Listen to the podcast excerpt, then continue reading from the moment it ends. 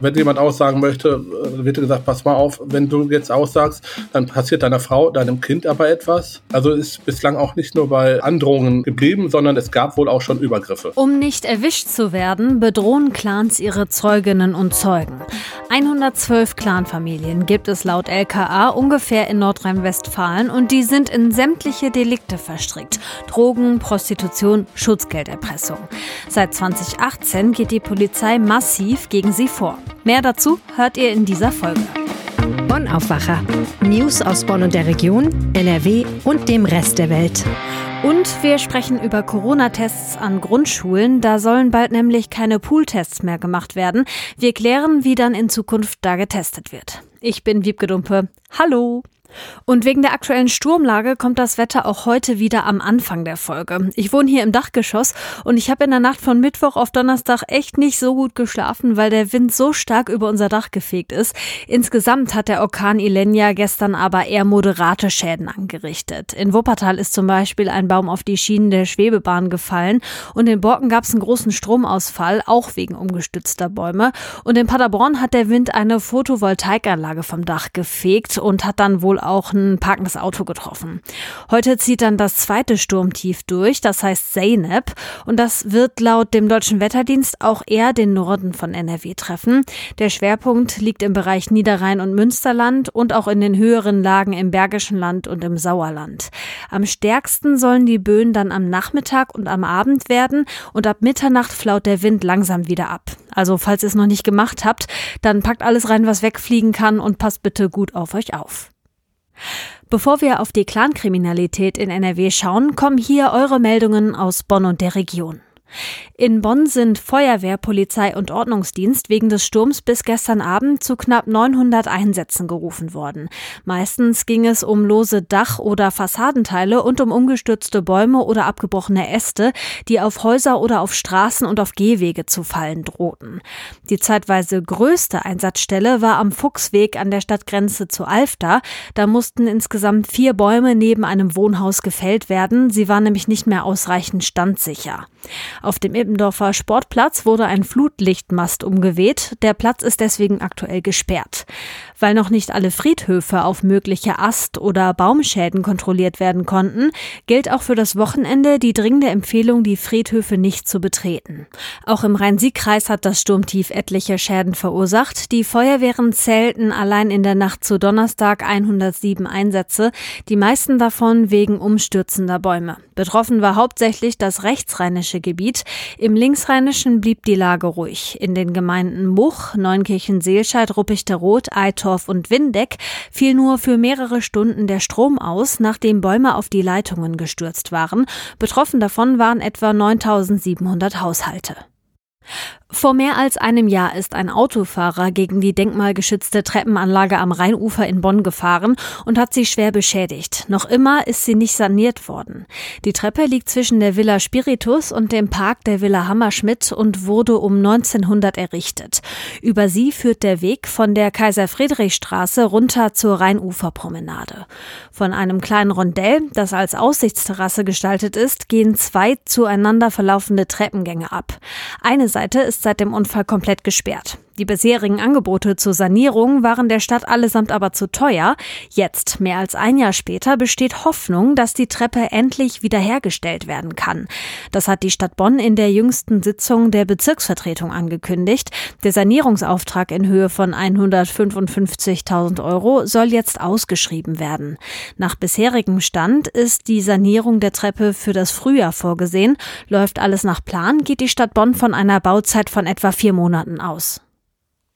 Astronaut Matthias Maurer hat mit einem Tweet von Bord der internationalen Raumstation ISS Grüße nach Bonn gesendet.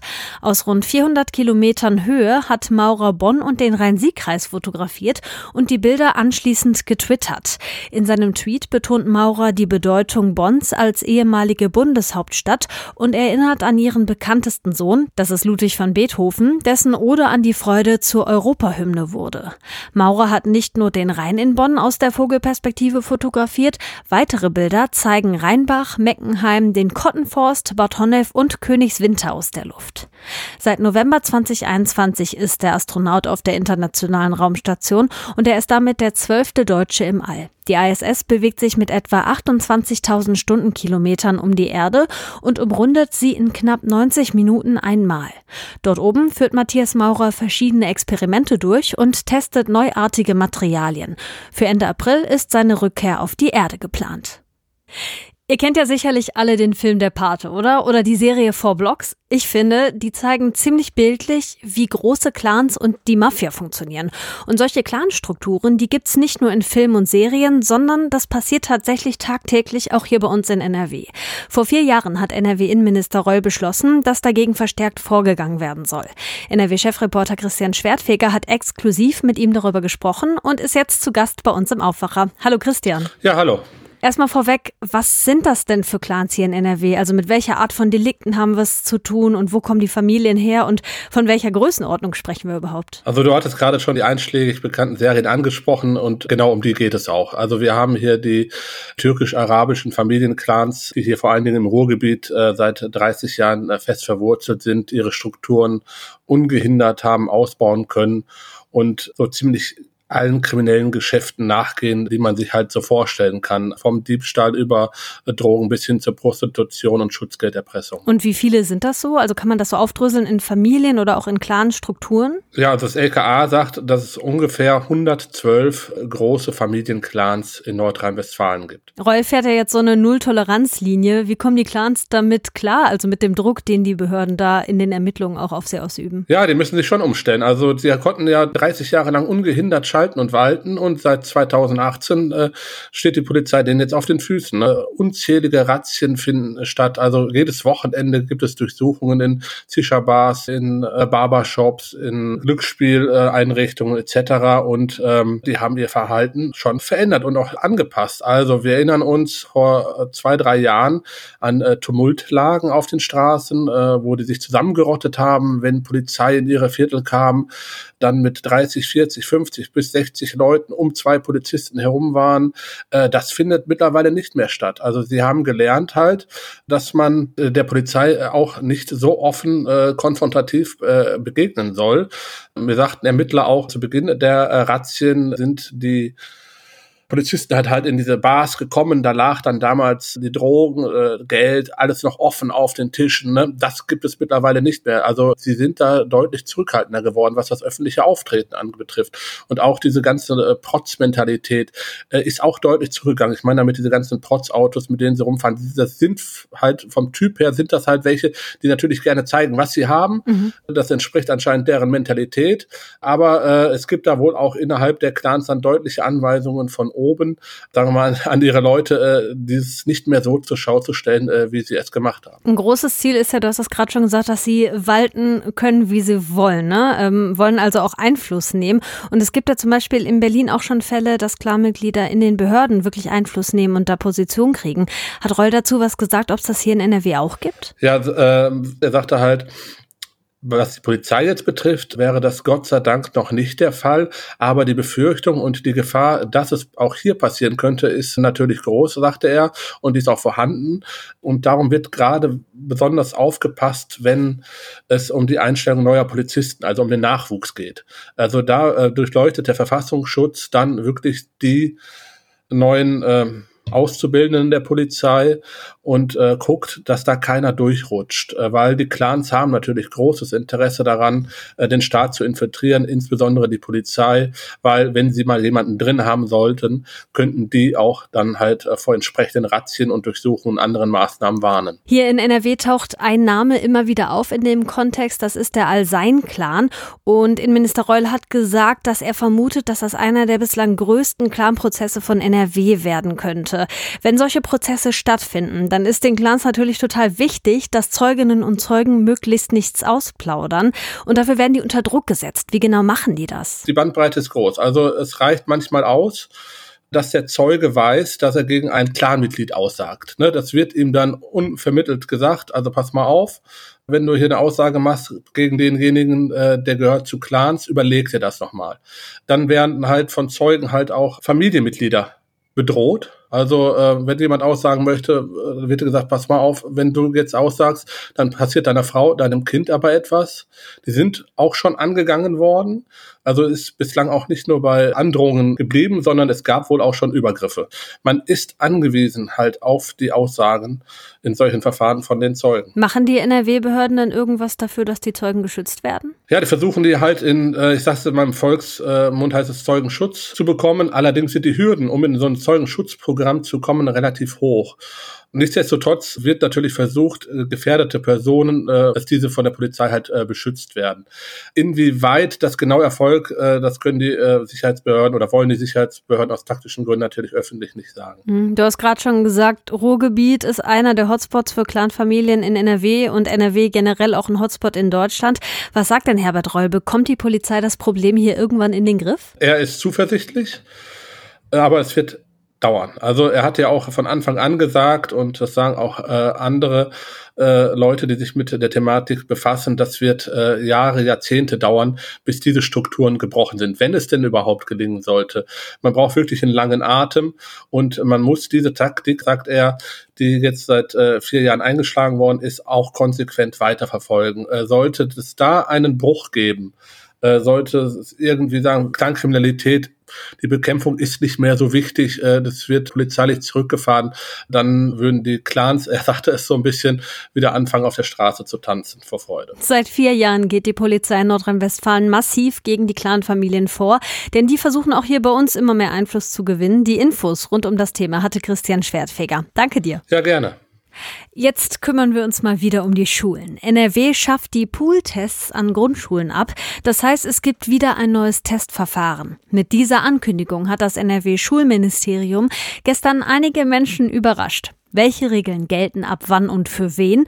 Und wie wird diese Veränderung bewertet? Das erklärt Sina Zerfeld. Sie ist Korrespondentin der Landespolitik bei der Rheinischen Post und jetzt zu Gast im Aufwacher. Hallo. Ja, hallo. Übernächsten Montag, also am 28. Februar, geht das neue Testverfahren los. Wie genau soll das ablaufen? Ja, bei den Familien zu Hause. Die Kinder sollen zu Hause selbst getestet werden. Das kann man morgens machen, bevor es in die Schule geht, oder abends ähm, am Vorabend des Unterrichtstages. Dreimal die Woche soll das gemacht werden. Und ja, die Tests werden über die Schulen rausgegeben. Wie die das organisieren, das können die sich selber aussuchen. Zum Beispiel das den Kindern einfach mitgeben, das Material. Und so sollen die Familien die Sache dann in die Hand nehmen. Okay, heißt also wieder mehr Eigenverantwortung für die Eltern. Darauf setzt Schulministerin Gebauer. Wie kann denn überhaupt dann sichergestellt werden, dass das alles auch klappt? sicherstellen, das ist da jetzt ein großes Wort. Ähm, die Eltern müssen schriftlich versichern, dass die dieses Verfahren ordentlich durchführen, dass sie diese Tests zu Hause ordentlich machen.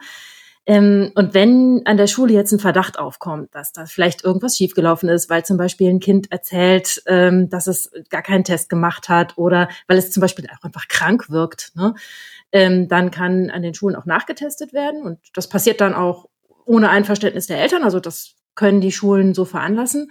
Aber ansonsten ist das tatsächlich so. Die Familien, die Eltern sind dafür verantwortlich, dass das auch läuft. Und wie immer gibt es natürlich Ausnahmen. Geimpfte und Genesene müssen theoretisch keine Tests mehr machen, können das aber natürlich trotzdem tun, um auf Nummer sicher zu gehen. Jetzt ist das ja schon wieder was Neues. Warum wird das Testverfahren an den Grundschulen denn überhaupt geändert? Früher gab es ja diese Pool-Tests. Und da ist es so gewesen, wenn ein Pool positiv war, dann wurden nochmal PCR-Tests gemacht äh, für alle Schul Schüler, um zu gucken, welches Kind denn jetzt Corona-positiv ist. Jetzt gab es zwei Probleme. Das eine war, dass es hieß, es gibt zu wenig Laborkapazitäten. Also man kann nicht mehr so viele PCR-Tests machen. Das andere ist, dass einfach äh, so viele Pools positiv waren, dass das äh, ziemlich absurd geworden ist. Und es war ähm, Ende Januar gab es eine Änderung, dass äh, wegen der Laborkapazitäten, wie es hieß, dann nur noch mit Schnelltests nachgetestet werden soll. Also der Pool war positiv, dann ähm, haben die Kinder einen Schnelltest gemacht. Das führte aber dazu, dass da auch so eine gewisse Unsicherheit war. Die PCR-Tests sind ja äh, sicherer als jetzt ein Schnelltest, dass man nicht wusste, sitzen da jetzt positiv getestete Kinder dann doch irgendwie im Unterricht.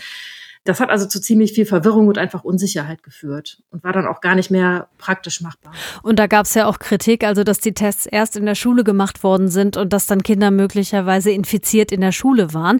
Dem wird das neue Testverfahren ja so ein bisschen vorbeugen. Wie reagiert denn die NRW-Politik auf die Änderung? Also von der Opposition gab es ähm, natürlich Kritik, also von der SPD, der schulpolitische Sprecher Jochen Ott, der sagt, der Landesregierung ist die Kontrolle über das Testregime aus der Hand geglitten und jetzt sind die Eltern, weil die mit den schlechteren Schnelltests auf sich allein gestellt sind, da die Leidtragenden. Die äh, Grünen kritisieren, dass ähm, ihrer Ansicht nach der Infektionsschutz in den Schulen runtergefahren wird. Das hat die bildungspolitische Sprecherin Bär gesagt. Ähm, das ist die Kritik von der Opposition. Und ähm, was sagen die, die es betrifft, also Eltern und die Lehrkräfte? Sowohl Eltern als auch Lehrervertretungen hätten sich gewünscht, dass man irgendwie einen Weg findet, weiter PCR-Pool-Tests zu machen. Also irgendwie doch das äh, zu schaffen, dass die Labore das hinkriegen und dass es vernünftig durchführbar ist. Vom Lehrerverband NRW kommen Bedenken, dass es ja eine sehr große Verantwortung ist, die da auf den Familien lastet und dass es da auch eine, eine, große Fehlerquote einfach geben wird, dass in Familien vielleicht nicht immer richtig gemacht wird, der Test, oder auch nicht so gewissenhaft gemacht wird. Die Landeselternkonferenz sagt, naja, es ist aber besser als nichts. Es ist immerhin ein Kompromiss. Es gibt Eltern oder viele Familien, die, denen gehen sowieso schon alle Corona-Vorschriften viel zu weit. Dann gibt's die, die fühlen sich lange nicht gut genug geschützt. Und dann gibt's auch welche, die sagen, äh, gebt uns mehr Verantwortung. Wir können wirklich mehr Verantwortung vertragen. Und das jetzt regelmäßig getestet wird und die Eltern mehr in die Verantwortung genommen werden, soll ein Kompromiss sein. Ende Februar gibt es mal wieder eine Änderung beim Testverfahren an den Grundschulen. Statt der Pool-PCR-Tests machen die Schülerinnen und Schüler vorm Unterricht zu Hause einen Schnelltest. Die Infos hatte Sina Zerfeld. Danke. Danke ebenfalls. Wie immer am Freitag gibt es noch die Kulturtipps zum Wochenende und die kommen heute von Philipp Holstein. Ich empfehle fürs Wochenende einen Beitrag des Senders Arte. Man findet den in der Mediathek, wenn man nach der Sendung Stadtland Kunst sucht. Und zwar geht es in diesem Beitrag um Düsseldorf als Heimat von Kraftwerk und des Elektropop. Zu Wort kommen in diesem Beitrag viele Leute, die etwas Neues beizutragen haben, zum Beispiel Dirk Matejowski, der Professor an der Heine-Uni ist oder Sven André Dreier, der ja gemeinsam mit Michael Wenzel die schönen musikalischen Stadtrundgänge organisiert. Außerdem die Künstlerin Daniela Georgieva, die auch als Tänzerin und Musikerin sich einen Namen gemacht hat. Und der Musiker Daniel Fritschi. Und die erklären, warum Kraftwerk toll ist, was das Moderne an ihnen ist, was das Revolutionäre und Wegweisende ist. Und außerdem schön an dem Beitrag, man bekommt Düsseldorf zu sehen, wie man es gerade im Moment sehr selten sieht, nämlich sonnendurchflutet und von seiner besten Seite. Danke, Philipp. Den Link zum Tipp zum Nachlesen, den packe ich euch natürlich in die Show Notes. Und hier kommen noch ein paar Meldungen für euren Freitag. In Köln müssen die Jecken über die Karnevalstage keine Maske tragen. Die Stadt Köln hat die Allgemeinverfügung dafür zum 23. Februar aufgehoben. Das ist der Tag vor Weiberfastnacht. In einigen Kölner Zonen muss seit Anfang Dezember Maske getragen werden, zum Beispiel auf den Shoppingstraßen Schildergasse und Hohe Straße. Die Stadt Köln will heute außerdem bekannt geben, wie während Karneval für Sicherheit gesorgt werden soll.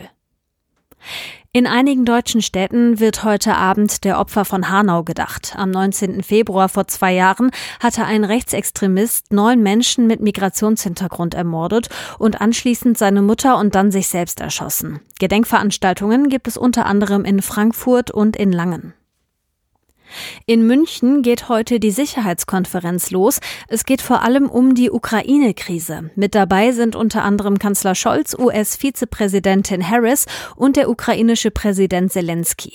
Russland ist in diesem Jahr nicht dabei, das erste Mal seit vielen Jahren.